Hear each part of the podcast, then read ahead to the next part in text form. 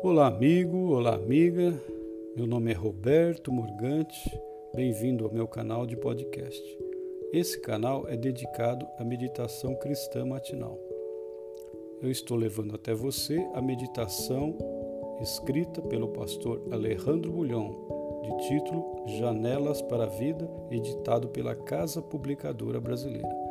Hoje, dia 21 de novembro, o tema da meditação é Felizes, bem-aventurados os que guardam a retidão e os que praticam a justiça em todo o tempo. Salmo 106, verso 3. Acompanhe comigo.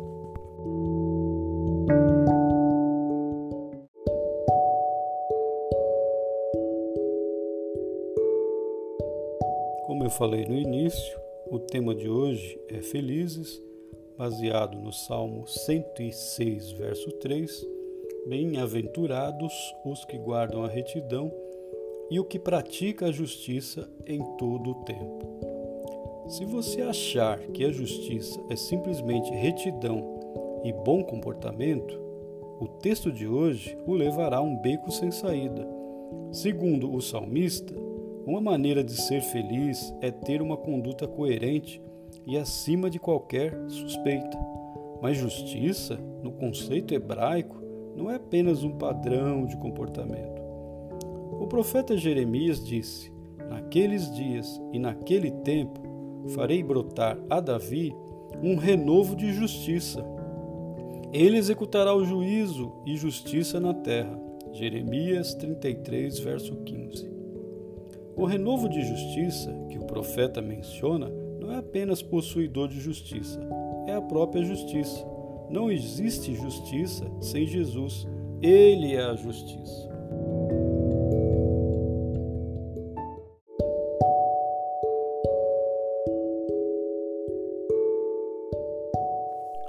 Portanto, ao referir-se no verso de hoje àquele que pratica a justiça, o salmista está pensando naquele que vive em Jesus.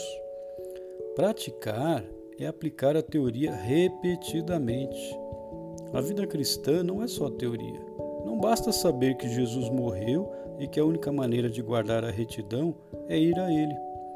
Esse conceito é maravilhoso, mas é preciso sair da teoria e ingressar no terreno da prática.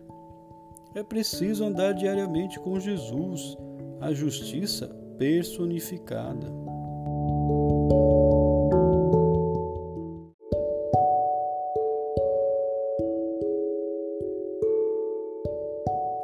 Davi ensina no salmo de hoje que o segredo da felicidade é praticar a justiça.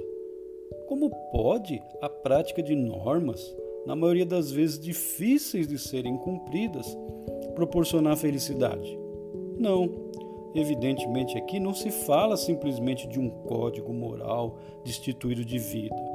Aqui se fala do Senhor Jesus Cristo ele morreu na cruz do Calvário não só para dar-nos vida, mas também para dar vida aos mandamentos que o farisaísmo humano havia tornado letra morta.